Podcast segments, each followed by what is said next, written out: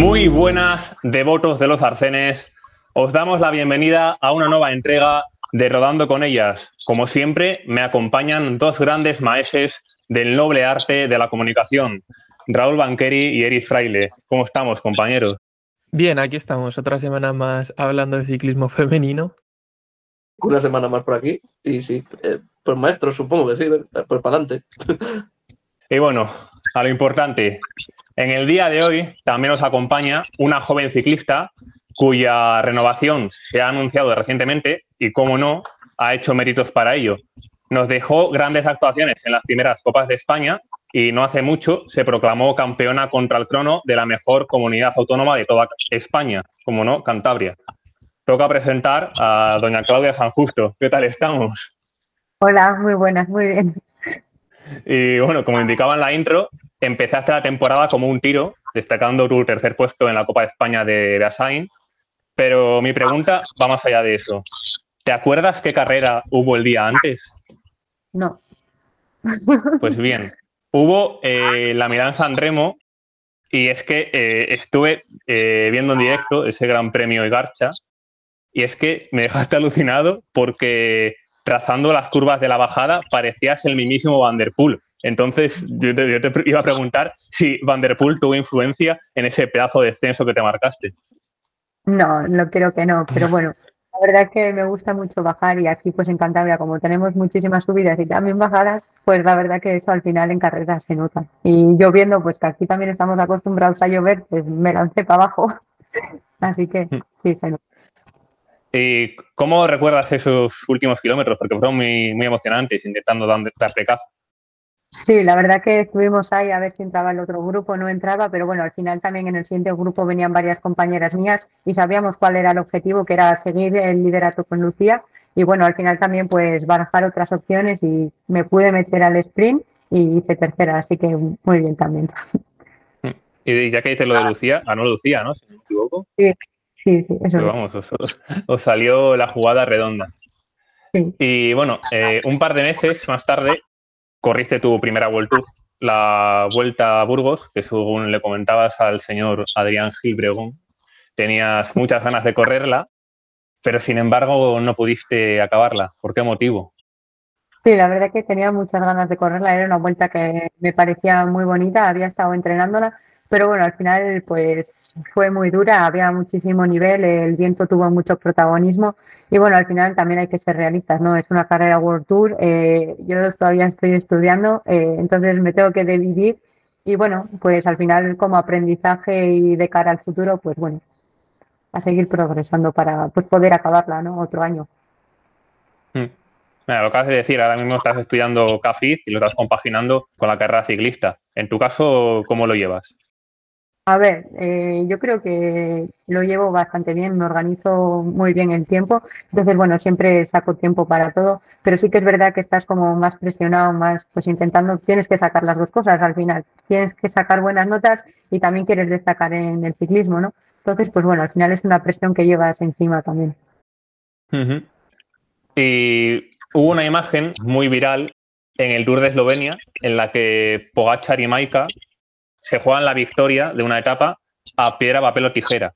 Y se ha dado el caso este año de que en Ordicia entraste junto a Olat Camino y Almudena Morales en meta, que bueno, que son dos compañeras tuyas del filial, del Abadiño. Y ahí os jugasteis la victoria también a piedra, papel o tijera, o cómo fue eso?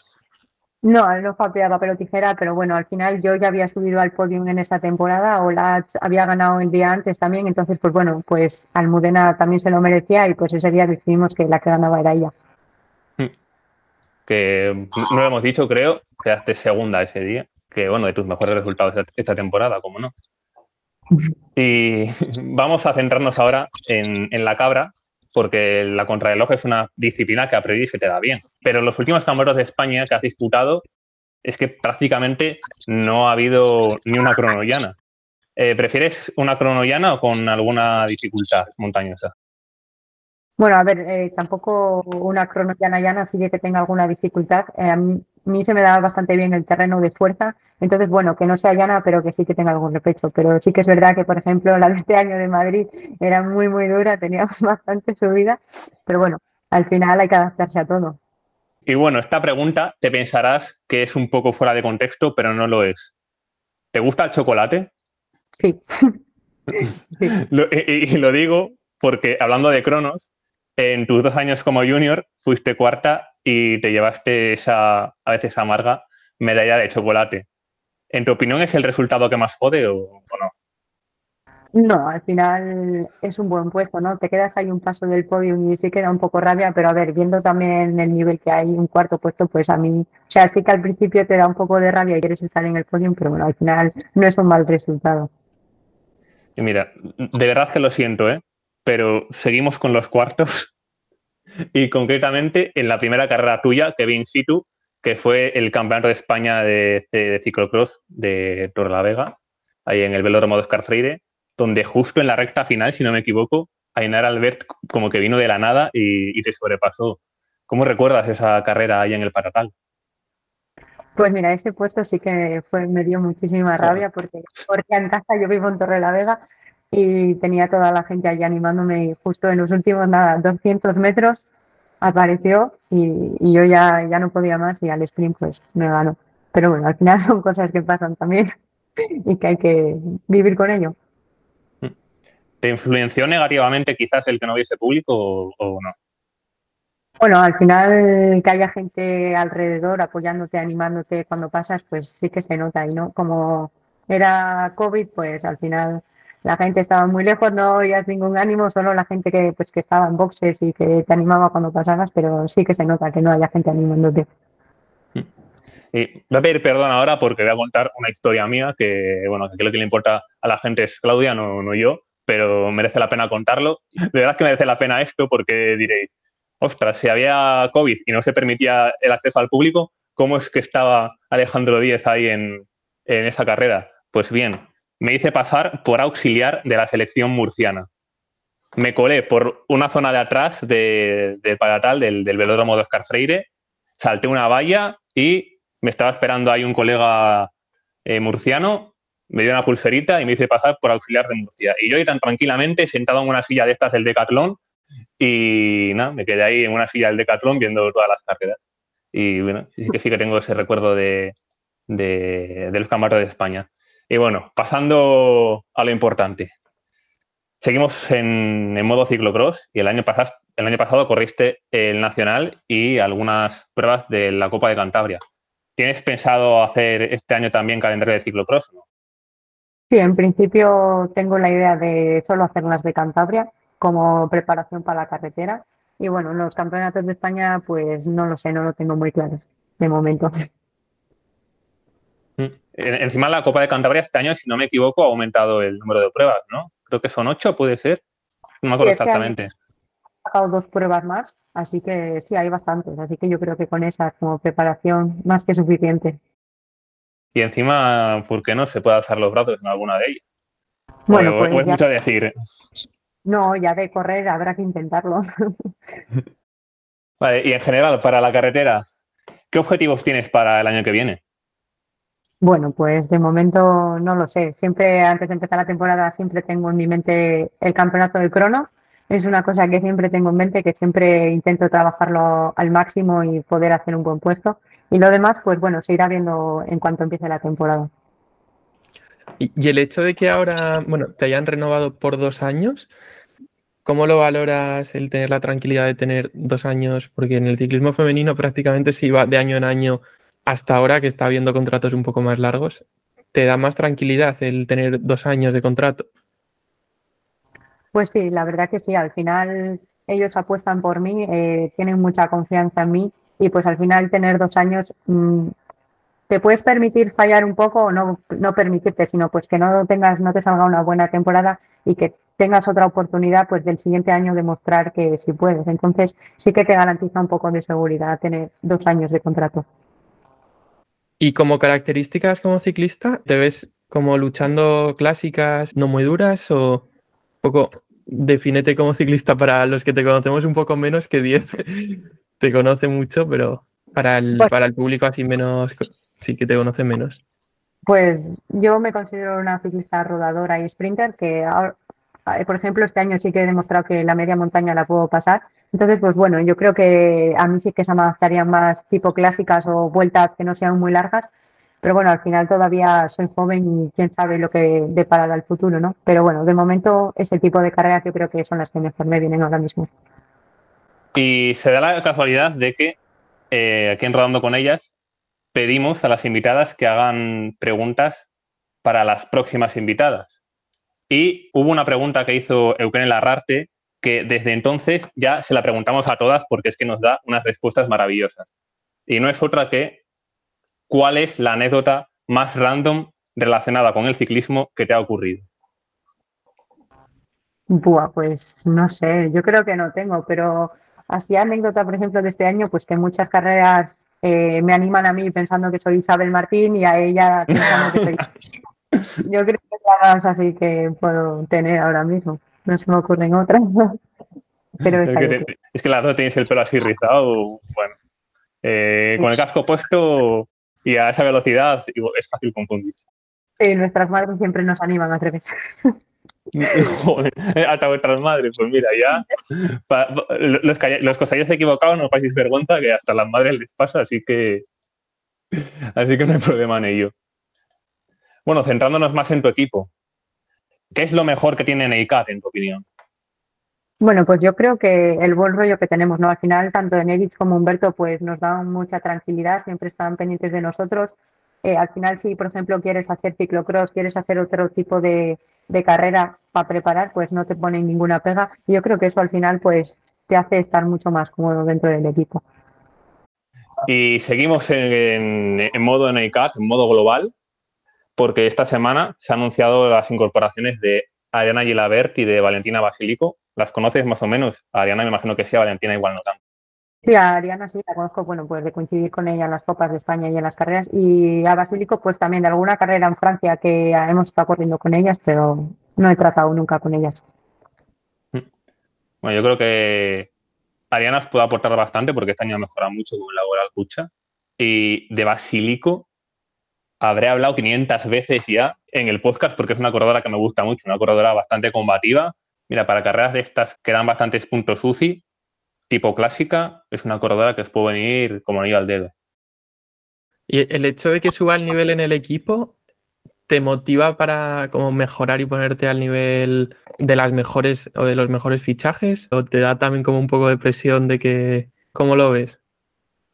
Hombre, pues al final las dos cosas, ¿no? Presión, pues porque tú también quieres estar ahí, quieres que te lleven a las carreras y quieres dar el mejor nivel para el equipo, pero bueno, también te motiva, pues ves que hay un nivel alto en el equipo, que podemos hacer muy buenas carreras este año y al final pues motivarte a entrenar más duro y pues conseguir estar a su nivel para hacerlo lo mejor posible. Y bueno, te lo decía antes ya, que le pedimos a otras invitadas que hagan preguntas para la siguiente y en tu caso te ha tocado una pregunta de Usao Tolaza, que te pregunta si haces rodillo antes de las carreras. Sí, esta temporada he solido hacer bastante rodillo antes de correr. Bueno, ha dado alguna carrera que ha hecho mucho calor y he dicho no, no hago rodillo. Pero sí, sí me gusta hacer rodillo antes de salir. Sobre todo si la carrera se va a hacer dura desde el principio, sí que me gusta activar bien en el rodillo. ¿Y en las que no lo has hecho, has notado que te ha pasado factura al no hacerlo o no? No, yo creo que no, porque al final, aunque no rode en el rodillo, siempre suelo hacer algún sprint en la carretera o calentar bien antes de salir, así que no, no yo creo que no ha habido diferencia. Pues mira, si tienes a Usua de referente, que no lo sé la verdad, ella sí hace rodillo antes de las carreras. Entonces, como dato. Y ahora es tu turno. Te toca hacer una pregunta a la siguiente invitada, que no sabemos ni quién va a hacer, ¿eh?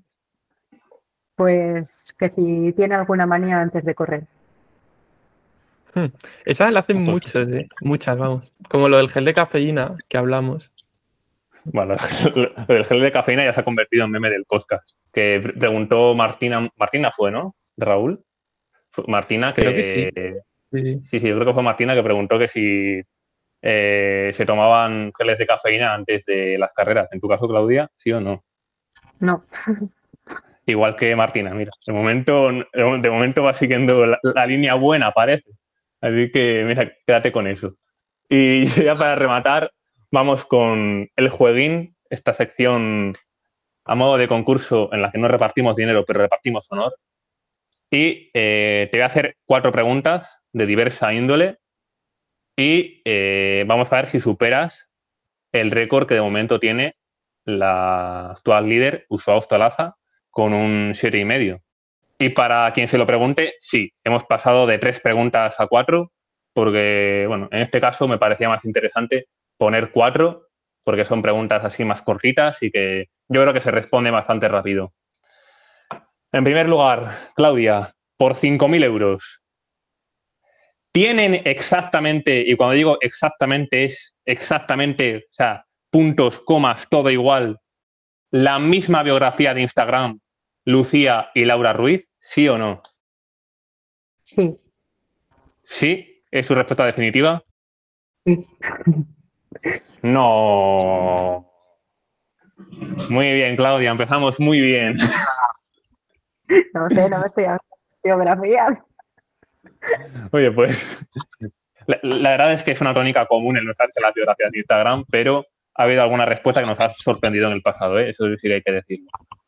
Y seguimos, y seguimos con mellizas, porque como sabéis, eso, Lucía y Laura Ruiz son mellizas, pero hay otra corredora de tu equipo que tiene una hermana melliza. ¿Sabes quién es? Sí. Pues Paula, adelante. Paula, ¿qué? Paula Natriglia. Correcto, sí señora, vale. De momento has conseguido subir al aprobado, una de dos. Ahora toca rematar. Y creo que se viene la pregunta más difícil ahora. Y me vas a tener que decir cuáles han sido las tres últimas carreras que has corrido en este 2023. El campeonato de Cantabria de crono, Ardech y... Ay, Vas bien, vas bien. Sí, pero la última me flojé, ahora mismo no me acuerdo cuál era. Si no me recuerdo mal, otra en Francia, no era la Perigord, era Picto Charentais, creo. Es que no lo sé, ahora mismo no me acuerdo. Correcto. Picto Charentes. Eso. Un francés de 10 de, de Ah, que tengo un. Eh, j'ai un bien titre en français, mon ami. ¿Hasta qué año estudiaste francés, 10? Hasta segundo de bachiller. O sea, lo Hostia. dejé ya hace Pues no se nota. A ver, la pronunciación no se pierde, pero joder. eh, la última vez que fui a Francia andaba bastante perdido, la verdad. ¿eh? Y bueno, a lo importante.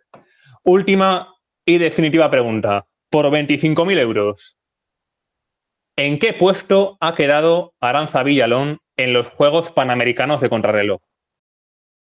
Tercera. Correcto, 3 de 4, 7 y medio y empatas en la cabeza con Usao Tolaza. Enhorabuena, Claudia. Lo, de los- lo- lo siento decirte que lo, que lo de los 25.000 euros es coña, pero bueno, el honor, el honor es lo importante. Vale. Y ya con esto terminamos esta entrevista a Claudia San Justo. Esperemos que te la hayas pasado bien. Sí, la verdad que sí. Además, eres la primera en, en ACAT que pasa por aquí, que teníamos a la hora al Cucha, hemos traído a, mon- a un montón y bueno, a otros equipos. Y inauguras el apartado del NACAT, pero bueno, esperemos que no seas la, única- la última del equipo. Seguro que no.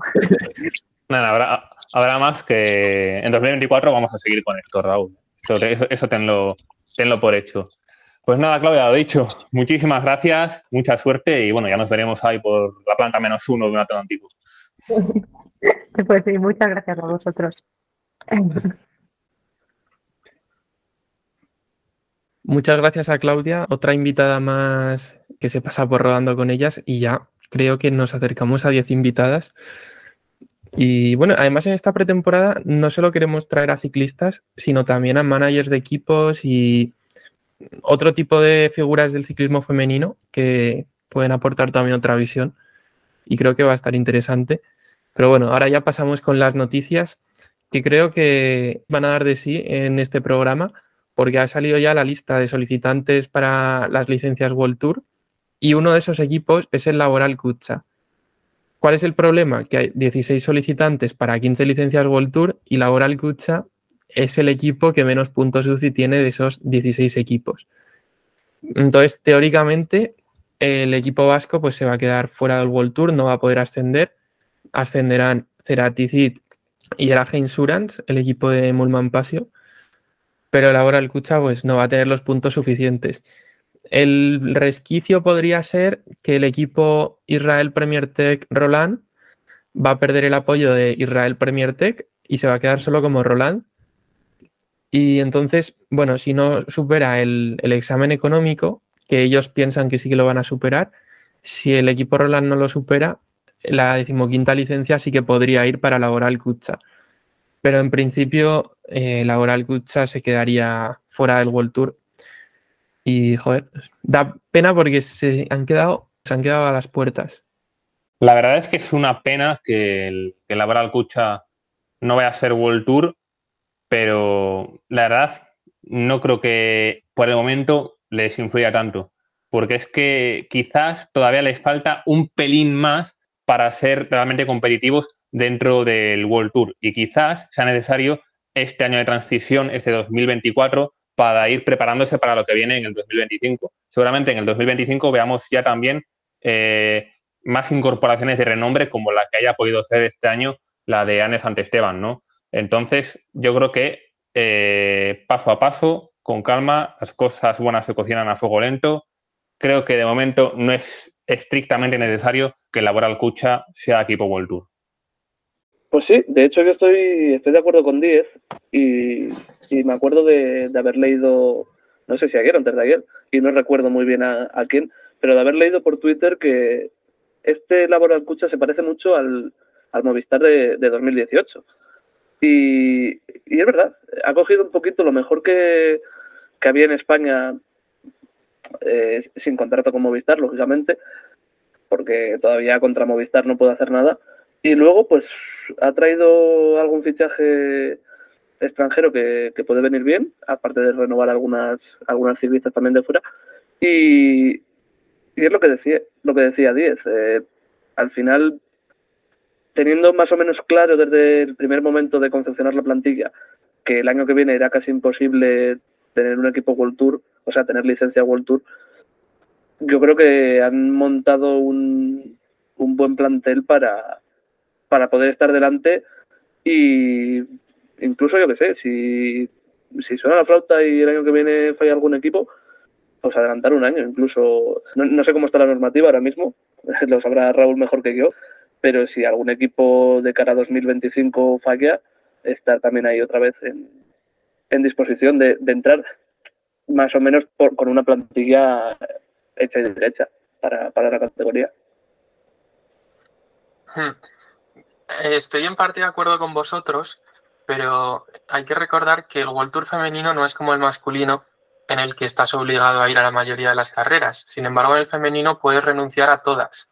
O sea, vas solo a las que quieres. Entonces, aunque no estuviera preparado para cubrir todo el calendario World Tour, les vendría muy bien ser World Tour y tendrían acceso al Giro de Italia y Tour de Francia, que son especialmente las carreras que, especialmente el Tour, que más les interesan. Y así no dependerían de la invitación.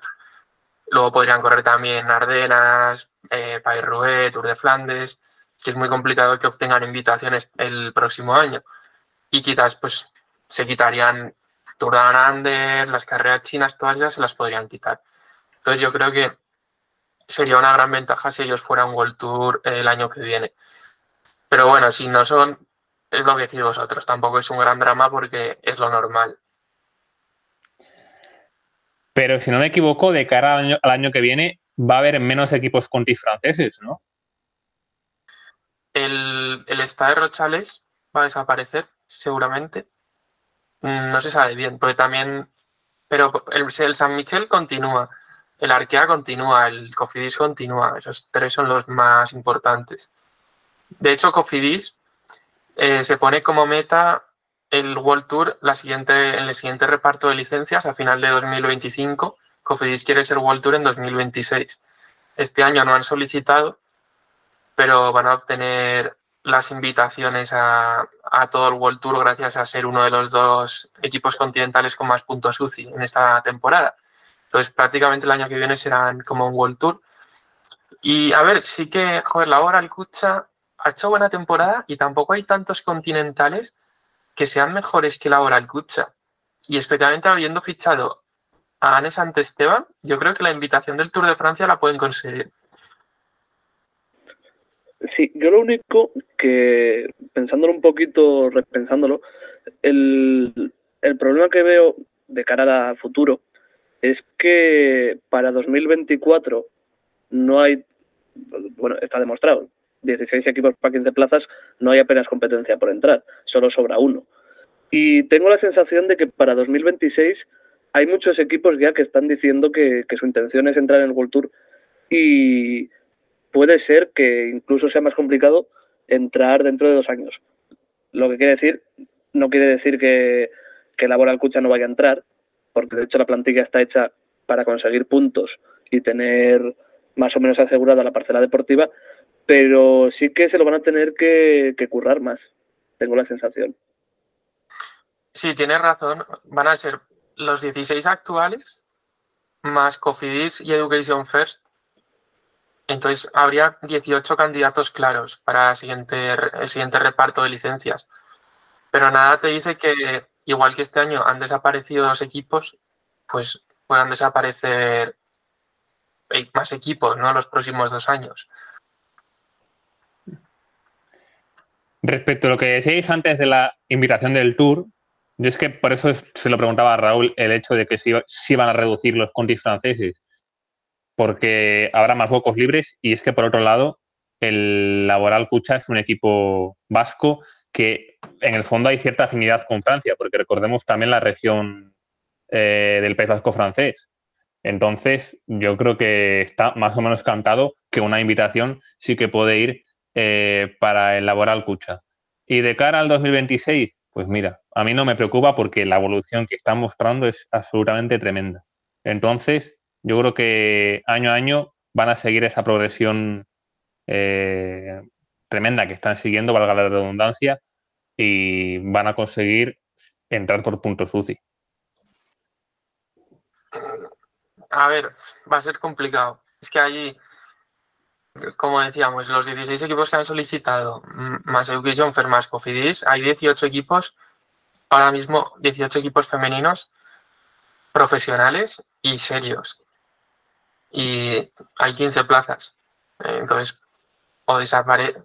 Yo creo que Laboral Cucha ahora no está al nivel de Cofidis, de Education First, de Roland, de Human Power Health, Penis de Cuning, Ceraticid, incluso con la plantilla 2024 de Laboral Cucha me da la sensación de que no llegan a ese nivel. Pero bueno, ojalá vamos, no sé. Y todavía el año que viene, si el equipo sigue creciendo, pueden plantearse incorporaciones de todavía más nivel. Bueno, vamos a cerrar este tema porque nos estamos, estamos mucho ya. Sí, pero relacionado con esto, lo que decíamos, con la publicación final de los rankings por equipos, las, eh, prácticamente eh, las 15 licencias va a haber dos, dos descensos, que son los equipos que desaparecen, Education First y Live Cycling, y los ascensos de Age Insurance y Ceraticid. Y las invitaciones irían para Cofidis y Taskent.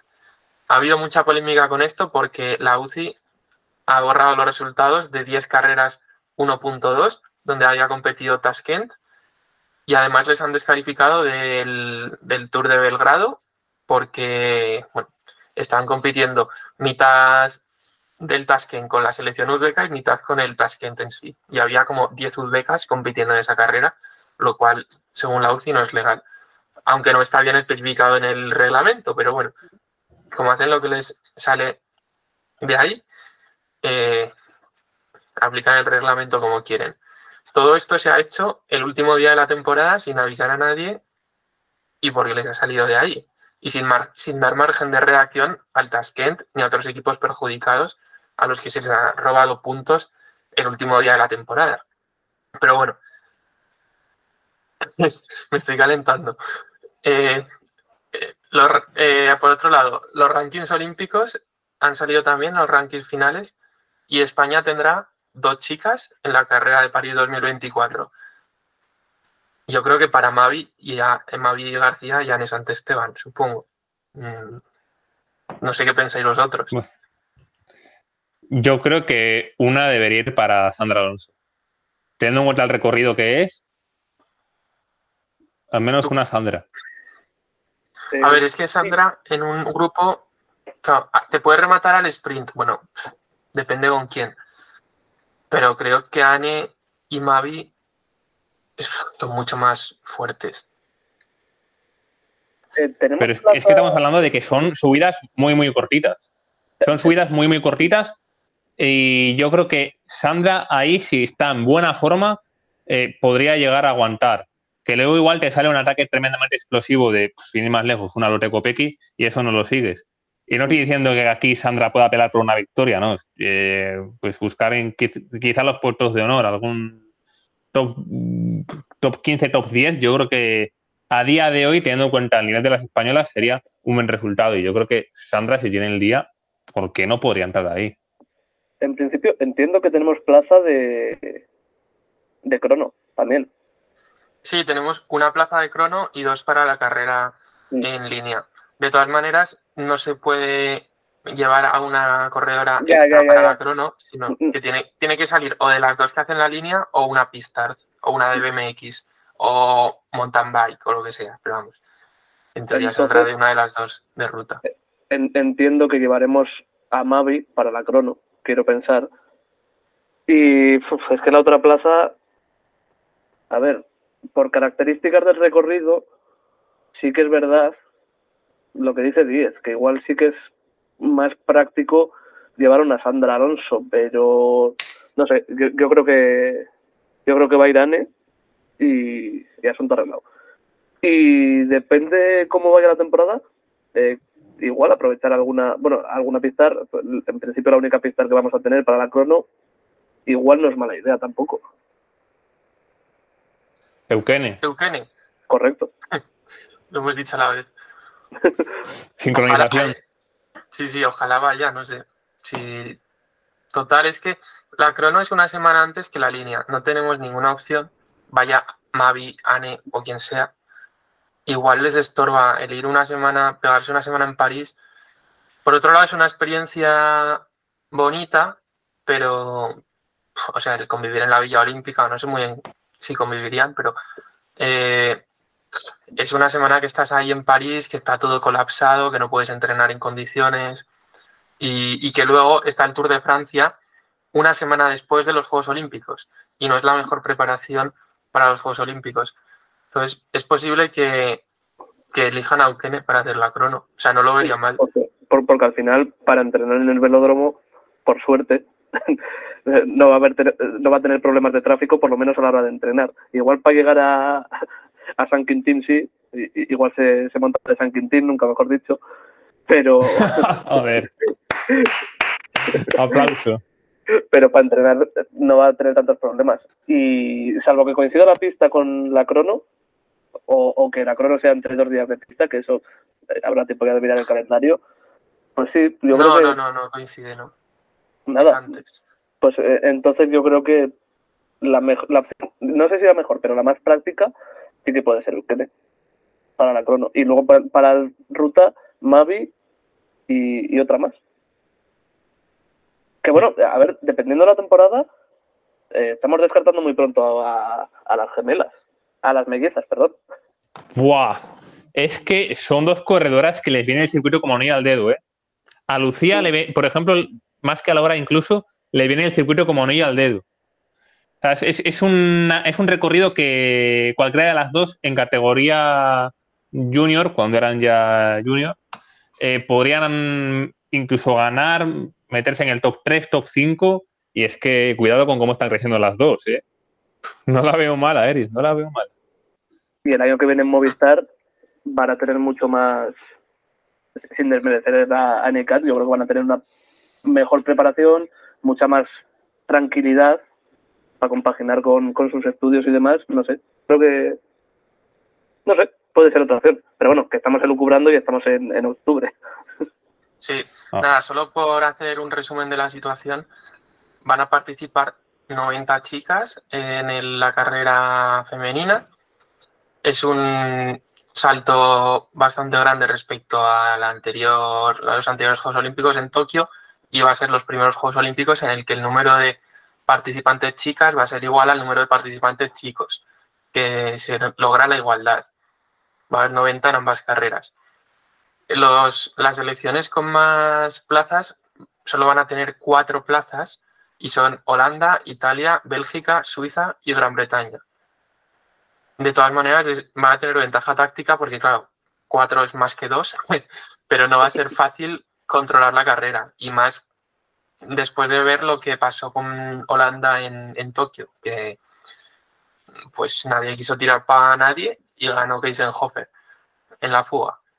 Pero y, de hecho Van, Van, Bleuten no se enteró de que estaba Keisenhofer delante, que ese ya fue el remate de, de la táctica perfecta. Sí. Insierte el BMS de chorbo de holandeses. Holandeses. En este caso, holandeses. holandeses. Y además de, bueno, ha habido bastante guerra también, no solo por pues, tener el número máximo de plazas, sino también por clasificar a una ciclista, países que han ido al límite de poder clasificar a una ciclista. Por ejemplo, Chipre ha entrado a última hora pues organizando unos campeonatos nacionales sub-23 en la última semana de la temporada. Eh, también en las carreras chinas, pues Irlanda y, y, y, cuál es la otra, Bielorrusia. Se metieron gracias a, a Hannah Serak y Mia Griffin, que hicieron unos resultados totalmente inesperados. Y ha habido eso, bastante igualdad porque ha ido de muy poquitos puntos que se metieran unas selecciones u otras. Y para muchas ciclistas es lo máximo ser seleccionadas para los Juegos Olímpicos. Entonces, bueno, es un poco el infraciclismo, pero que, que ha sido interesante para los frikis un poco de los, de los números como yo. La verdad es que Raúl esta es tu especialidad, así que te dejamos a ti con veramente toda la batuta. Y ya para terminar las noticias, tenemos la entrega del premio Velodor, que ha sido, yo creo que, poca sorpresa para Demi Bolerín, la campeona del Tour de Francia. Y por otra parte, eh, Lotte Kopecky se ha llevado el premio a mejor clásico mana, también merecido, obviamente. Había un poco de duda si el Velodor se lo podría llevar Kopecky o Bolerín, y finalmente, en los votos del panel de periodistas, Bolerín ha obtenido 171 votos por 139 de Kopecky y 99 de Annemiek van Bleuten, que ha quedado tercera. Más o menos ajustado, pero bueno, Bolerín yo creo que, que es el Tour de Francia, siendo un premio que además entrega al equipo, que es de la misma empresa que el Tour de Francia, el Tour de Francia tiene mucho valor y ahí la que ganó, la que se vistió de amarillo fue Demi Bolerín. Y bueno, cerramos ya este capítulo y pasamos a más fichajes. Y en este caso uno muy interesante, ya que afecta al Movistar y no es otro que Olivia Baril, que es una ciclista que tenía contrato con UAE hasta finales de 2024, pero que igual Movistar ha pagado alguna cláusula de penalización o algo, o la ha soltado al UAE, vete a saber tú qué pero el caso es que el año que viene formará parte del conjunto telefónico. En mi opinión, fichajazo. Porque es, creo que es una corredora que para las clásicas con mucha montaña es idónea. Idónea, rinde muy bien ya al primer día de cambio y puede sumar victorias o puestos muy importantes para la clasificación de equipos. Pero es que a partir, aparte de eso, creo que Oliva Baril está dando también un pasito adelante en las vueltas por etapas. Y es una corredora que todavía, todavía es relativamente joven y puede tener cierto margen de progresión. Y yo creo que Movistar puede hacer un muy, muy buen papel, gran fichaje, en mi opinión. Sí, es una ciclista que además vive en San Sebastián, así que seguramente también sabe español y ha sido bastante fácil toda la gestión con Sebastián Unzue. Y por otro lado, a ver, sí que me parece un fichaje muy bueno porque es una ciclista muy completa, pero creo que Movistar necesita eh, un recambio de Van Bleuten. Yo creo, o sea, te sale más rentable al final tener a, una Van Bleuten que a cinco Olivia Baril o diez Olivia Baril, aunque obviamente que Van Bleuten solo hay una, pero creo que el año que viene que terminan contrato Reuser, Kopecky y Bolerín, alguna de ellas puede salir del SD Wars y Movistar debería intentar, como tantos otros equipos, debería intentar pujar por ellas. No tengo claro si siguen juntos, espero que sí, pero eh, al menos el 19 de junio de 2021, lo he dicho, actualmente no lo sé, pero por acá entonces, eh, Olivia Baril eh, eh, era pareja de eh, Charles Etienne Cretien, que es un corredor del Human Power Hell masculino. Que justo estaba mirando yo. no sé si se ve bien. justo estaba Vale, que- revisando yo también. San- pone, pone San Sebastián. Sí, sí, sí. Sigue poniendo San Vale, pues Sebastián. está- están juntos, están juntos. Así que claro, como no, como no subían ninguna foto desde hace dos años, me había rayado. Pero el, caso es que eh, eh, Por lo menos Mm. los dos viven en la misma ciudad. Ya, pues, pues, pues eso, que Charles Etienne Gretien, eh, corredor que corrió en el, en el Laboral Cucha, pe- pero en este caso en el, en el filial del Euskaltel. Y por eso me parecía interesante mencionarlo, porque quizás ese sea uno de los motivos por los que los dos estén viviendo en San Sebastián, aunque ahora ya eh, los dos hayan dado un paso adelante importante en, en sus carreras. Y ya para finalizar, eh, dato curioso que no le importa a nadie, parte 2, estuve viendo la clásica de San Sebastián con el señor Cretien. Ahí en las pantallas que ponen en meta, estuve un rato hablando con él y con un buen amigo como es Xavier Isasa, un fenómeno. Y nada, simplemente comentarlo a modo, a modo de anécdota. Sí, ¿Pasamos así- con el siguiente fichaje o...? No, por terminar un poco con los datos de Baril, para el que no lo sepa, tanto le gusta a Euskadi que, que también ha ganado en, en Eibar, así que así que sí, se conoce muy bien el calendario vasco, muy bien las carreras vascas y, y buen fichaje, en, en general buen fichaje, yo creo que, que puede dar puntos, como decía Raúl, no es Van Bleuten, pero pero bueno, para ir supliendo el hueco no está, no está mal. Eh, ahora sí, pasamos con, con el siguiente fichaje, que no es otro que Amber Crack al conjunto francés de Ye. Gran fichaje, en, en mi opinión, sobre todo porque está teniendo una evolución tremenda, ya que hay que recordar que viene del, del remo. Y al igual que Baril, tenía contrato con Jumbo, pero eh, se, ha, se ha roto ese contrato y eh, quizás el Jumbo femenino no funcione del todo bien, pero más allá de eso, eh, está claro que el fichaje que ha marcado la France de Ye es tremendo y que esta ciclista es una crack. Hostia, Joder, joder. ¿Cómo estamos hoy? Bueno, eh, el fichaje es muy bueno porque es lo que dices, es una ciclista que en contrarreloj va muy bien, tiene mucha fuerza y que cuando vaya cogiendo experiencia en el ciclismo, aunque sea una ciclista relativamente mayor, pero es muy nueva en el ciclismo, puede dar resultados increíbles. Un poco incógnita, pero creo que es una apuesta muy buena. Y, y lo que dices de Jumbo es que eso, está saliendo gente. Hace unas semanas analizamos que habían despedido a tres eh, mujeres del cuerpo técnico y ahora pues también gente saliendo con contrato, no sé. Algo, algo raro pasa, no sé muy bien qué, pero... Y precisamente el Jumbo la ha sustituido por la biker Sophie Van Bersworth, que yo no la conocía, pero bueno, 27 Yo años. tampoco. Vaya. No tiene pinta de que sea del nivel de Amber Crack, pero bueno, por rellenar un poco. Sí, Plantilla. No, no- no es la primera vez que Jumbo apuesta por, por alguien del mountain bike. Lo, lo- me refiero a Jumbo como estructura, no al Jumbo femenino. En, en chicos le salió bien la apuesta por, por Milan Bader. Veremos si, si la apuesta por Sophie von Bersworth, que el apellido se las trae, eh, le sale igual de bien. Al final, lo que, lo que decíais de Jumbo, es un poco raro. En su día hablamos, cuando se rumoreó la famosa fusión Jumbo-Sudal, de que quizá el equipo femenino del Lefebvre se quedaba sin patrocinio, etc. etc. Y, al final, el que parece que está teniendo más problemas de cara a hacer algo el año que viene es eh, Jumbo. Bueno, Jumbo. Bismarck, porque Jumbo el año que viene se supone que ya no está. Sí, que algo raro pasa. Algo raro pasa, no Sí. sabemos muy bien muy bien qué, pero no es muy normal. A mí me da esperanzas en el sentido de, de que el equipo no va a desaparecer el hecho de que cambiaron el cuerpo técnico. Y no creo yo que hagan contrato a un nuevo cuerpo técnico para un mes después anunciar que, que cierran el, el chiringuito, pero no sé, es, es raro, es muy raro. Hmm. Y por terminar el apartado de fichajes World Tour, tenemos los del Human Power Health, que 10 estaba dejando velos a mí, ¿no? Efectivamente, es que eh, eso es inevitable, Raúl. Vale, nada, eh, de momento el Human Power Health ha anunciado que disuelven el equipo masculino, que ya se sabía, pero eh, es ya oficial, y aumentarán los medios del equipo femenino. Básicamente, pues apuestan todo al equipo femenino.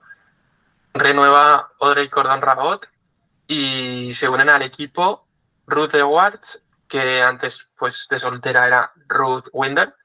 Lleva dos años retirada, pero bueno, era una de las mejores ciclistas del mundo hasta 2020. Romy Casper, que a mí me parece pues una Imanol Herbiti, ¿no? Poco, eh, del pelotón femenino. Es una ciclista que rueda súper bien y que como capitán de ruta es súper útil. Mael Grossetet, eh, también un poco más joven que Romy Casper, pero un poco del mismo perfil, muy buena rodadora y con, bueno, con oficio también. Bueno, hay que destacar que Grossetet hizo un gran papel en una de las últimas clásicas de la temporada en Francia, en el Gran Premio de Isberg, donde fue cuarta, pero sí, es más bien, más bien rodadora. Y llegó delante merced a, una fuga. Eh, para hacer una labor de, bueno, de colocar a, las sprinters o, demás, lo, lo, puede, lo puede hacer eh, bastante bien, desde luego.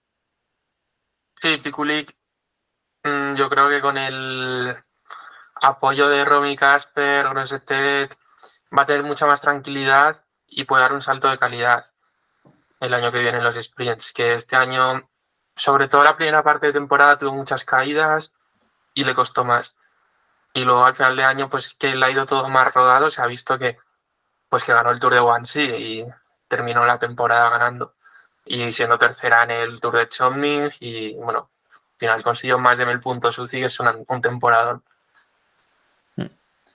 También hay que tener en cuenta que Pikulik es una ciclista que estaba más acostumbrada a la pista. Quizás el hecho de hacer esa transición a la carretera es la que haya provocado que haya tenido más caídas. Pero, pues, desde luego que ha rematado la temporada perfectamente. Sí, por eso te digo, y, y Cordón Ragot el año pasado no estuvo en, o sea, en 2023 no ha estado en las clásicas de primavera, porque se incorporó, bueno, se incorporó justo antes de Rube. Pero ahora, pues teniendo a Cordón Ragot, Romy Gasper, Pikulik, Grossetet, creo que puede dar un salto de nivel el equipo en las clásicas de primavera.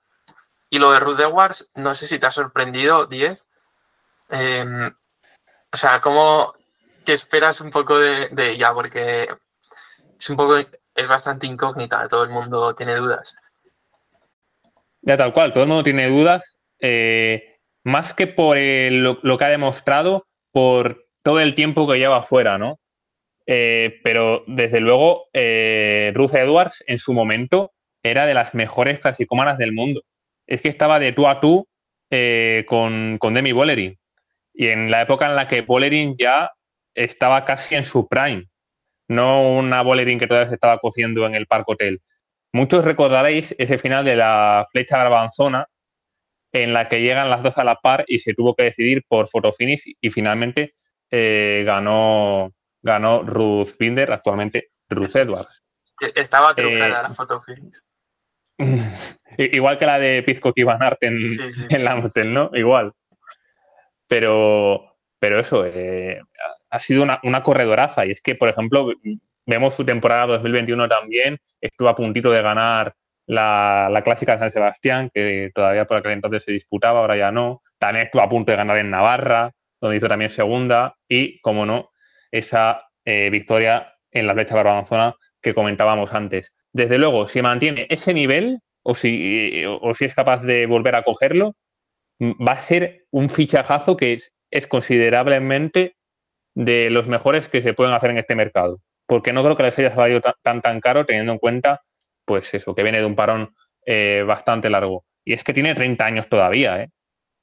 Todavía yo creo que le queda bastante motor y si no rinde en esa temporada, puede ir cogiendo carrerilla para hacerlo en temporadas próximas. En mi opinión, este fichaje es un 10. Ya eh, nos quedan todavía dos equipos con, que han anunciado sus respectivos fichajes y el primero de ellos es Laboral Cucha, que ha anunciado un fichaje muy esperado por parte de todos, que ya se venía rumoreando desde hace mucho, que no es otro que el de Luder Arvide.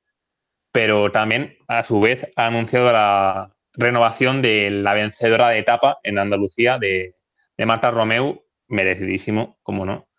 El Lourdes Arvide, en mi opinión, es un poco incógnita, porque viene de un equipazo que es el Movistar, pero no ha hecho gran cosa esta temporada, ¿no?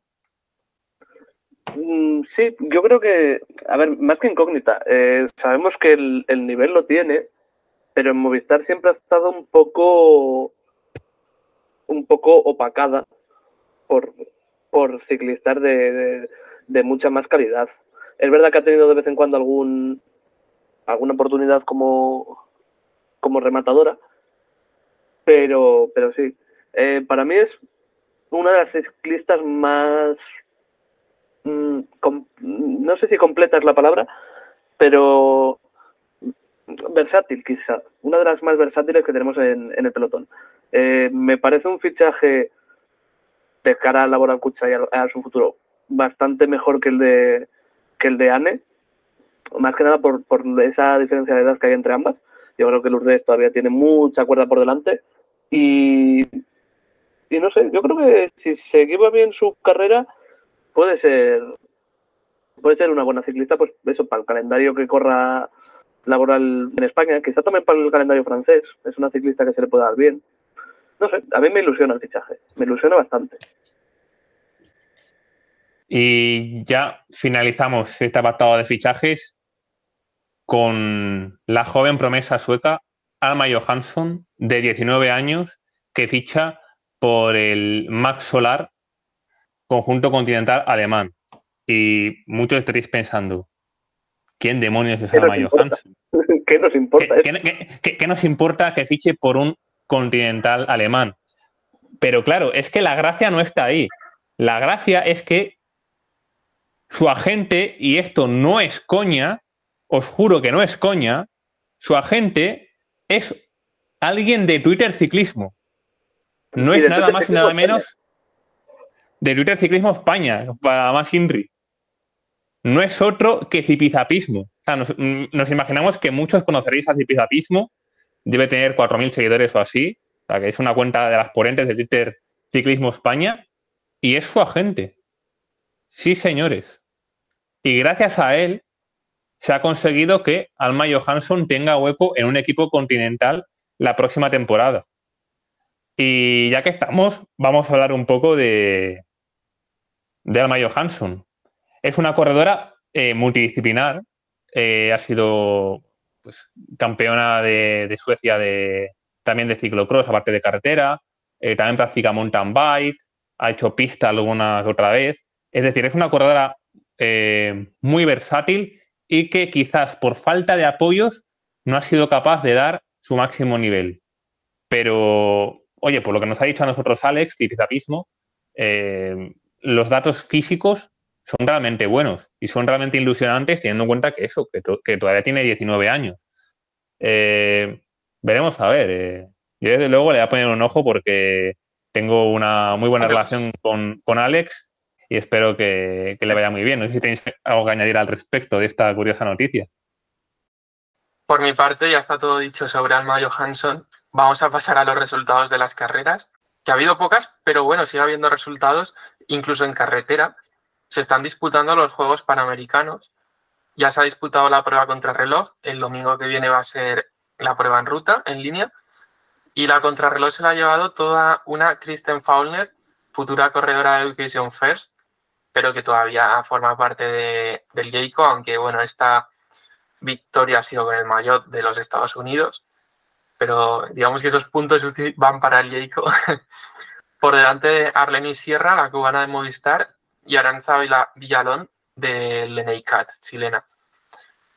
Aranza Villalón, que jugaba, corría en casa, porque se están disputando en Santiago de Chile estos Juegos Panamericanos, y he visto un vídeo y estaba muy, muy emocionado de conseguir esa medalla.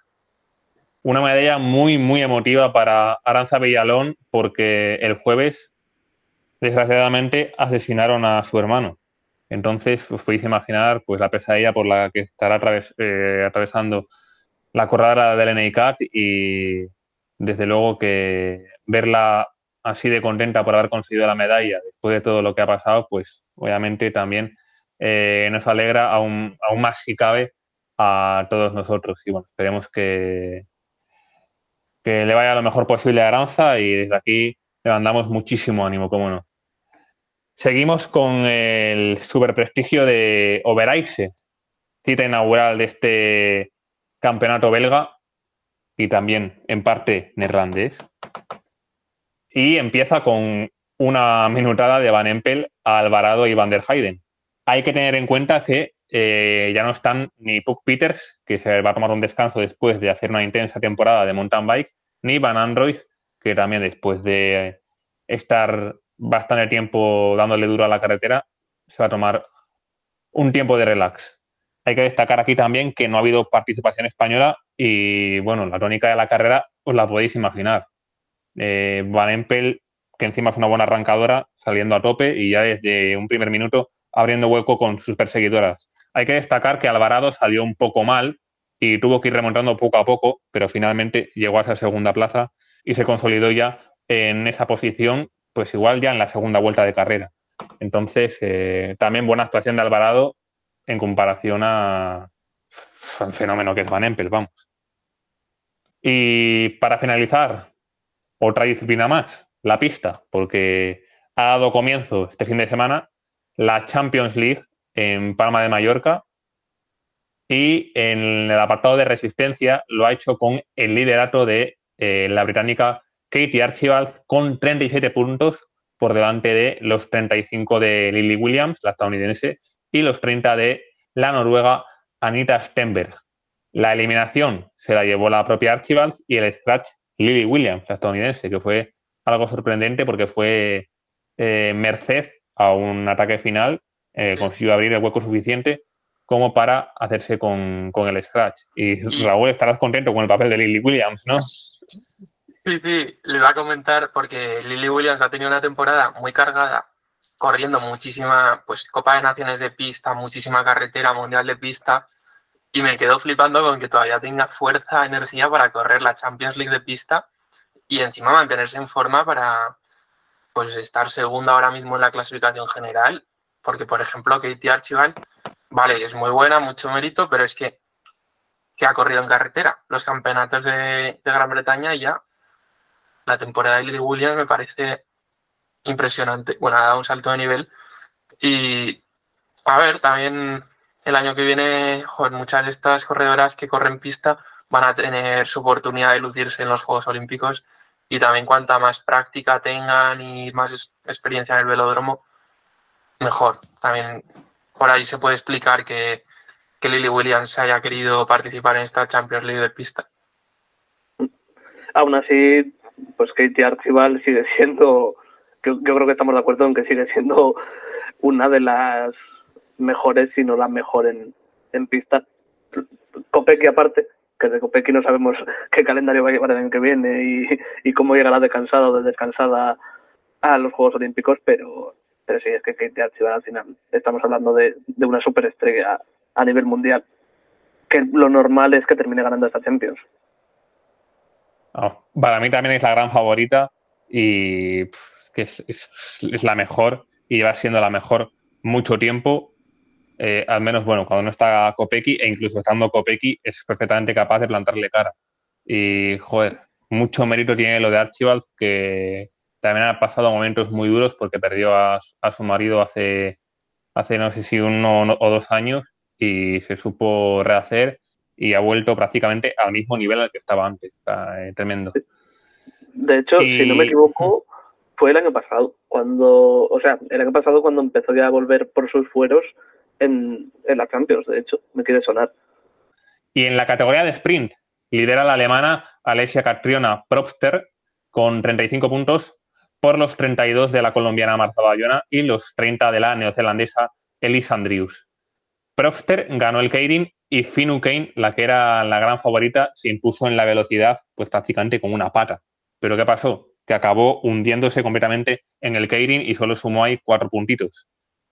Y ya para finalizar este apartado de la Champions League, hay que destacar que este año no hay participación española. El año pasado estaba Tania Calvo, pero este año no tenemos a nadie.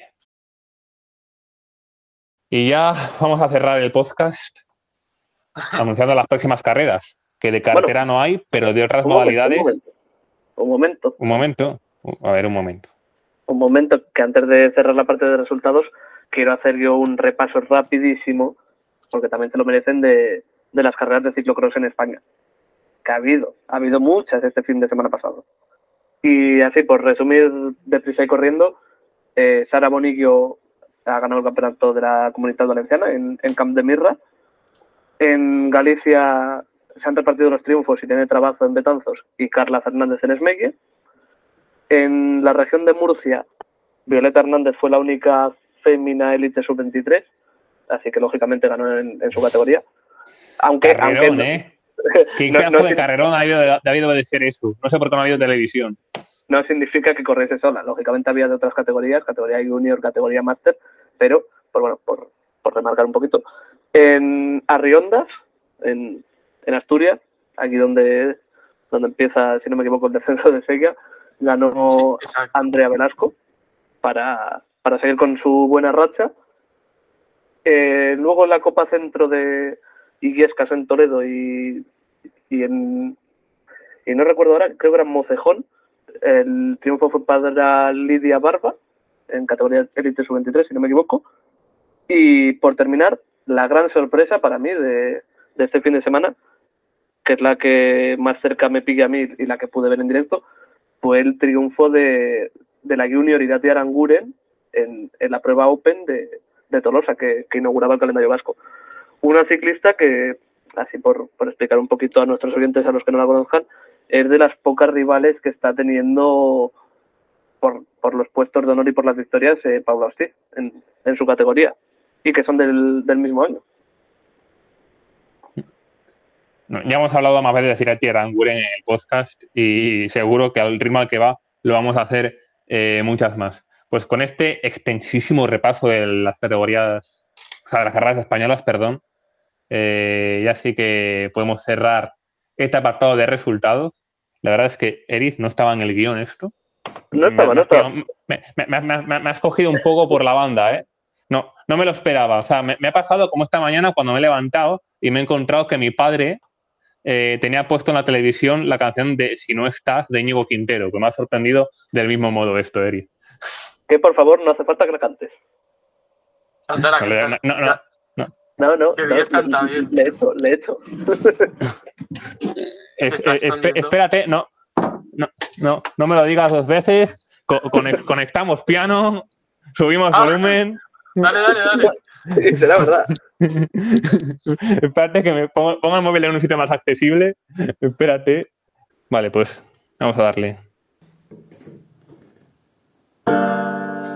Sueñas alto es el poder que te han dado desde el cielo. No, no, no, no. Que no sé a dónde voy, no es real. Hace ya tiempo te volviste uno más.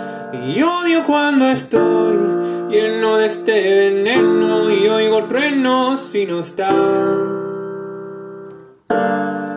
¿Qué me has hecho? ¿Dónde estoy? No vas de frente, es lo de siempre y de repente estoy perdiendo la razón. Cien complejos sin sentido me arrebatan tus latidos y tu voz y ya no puedo que no sé a dónde voy, no es real. Hace ya tiempo te volviste uno más y odio cuando estoy lleno de este veneno y oigo truenos si no estás. Imposible, es demasiado tarde, todo es un desastre, todo es una obsesión. No me sirven tus pocas señales, ya nada es como antes, me olvido de quién soy. Bravo, bravo. Esto, O sea, esto- lo voy a esto- dejar esto- en el podcast. Sí, sí. ¿Te vas Esto, a esto no se va a dejar? cortar, eh. esto, esto va a entrar, esto va a entrar. Y de aquí, de aquí ¿Vas a dejar? ¿En serio vamos a dejar esto? por supuesto. Pues venga, de- dejadlo. Este, este programa va, va- va a haber que acabar poniéndole en la sección comedia y, y no en la sección deportes. Bueno, en el, en el Mayotte tienen los minutos de la basura, que es más o menos esto, pero, Es, es esto tal cual, vamos. Sí, y cre- y pero- creo que es que puede ser lo mejor del podcast. pero peor todavía, o sea, lo- es más cebado. O sea, desvarían más que nosotros. Porque nosotros todavía no somos famosos y nos cortamos un poquito. Ya, es, verdad, yo cada vez me suelto más, pero todavía no Hombre, falta, todavía no a- falta. a- a- acabas de cantar. A ver, pero es que estoy día cantando, Eri. Bueno, venga, que nos enrollamos, venga, para adelante. Próximas carreras. En primer lugar, el superprestigio de Rutherford este sábado, segunda cita de este gran torneo belga. Y el domingo la Copa del Mundo de Maasmechelen, también en Bélgica. En este caso, la segunda ronda de, de la Copa del Mundo. Y como hemos dicho antes ya, sin Peters y sin Van Anrooy. Para finalizar, Champions League de pista, este caso en Berlín, segunda prueba. Como sabéis, la Champions League es muy, muy compacta y, no dura prácticamente nada en cuanto a espacio temporal. Son cinco citas, eso sí. Y ahora sí, Eric, remata con lo tuyo y ponemos punto final. Sí, eh, mm, habrá participación española en, en la Copa del Mundo con las dos chicas de Nesta, que por lo tanto, y aquí es donde quería yo llegar, eh, no estarán en las en la prueba de Copa de España de, los franqueses, que se celebra este domingo. Una prueba en la que podemos tener, bueno, en la que podemos tener, no, en la que vamos a tener oportunidad de ver a esa segunda fila, a esa segunda fila de, de ciclistas españolas, pues con, con Trabazo, con Marta Cano, mmm, Naya Arana, eh, ciclistas que lo están haciendo bien en otras carreras, pero que quedan un poquito opacadas por, por el dominio, por un lado de, de las belgas y por otro lado de las dos españolas, de las dos españolas que se irán a, a Bélgica. Eh, decir que todavía no se han cerrado las inscripciones, así que aunque no queda mucho, creo que se cierran esta, en la noche del martes, o sea, cuando escuchéis este podcast se habrán cerrado. Eh, pero bueno, en principio esas serían las teóricas, teóricas favoritas a falta de, confirmar su presencia. Pues ahora sí que sí. Ya terminamos este podcast que yo creo que nos ha hecho eterno. Espero que a nuestros oyentes no, la verdad.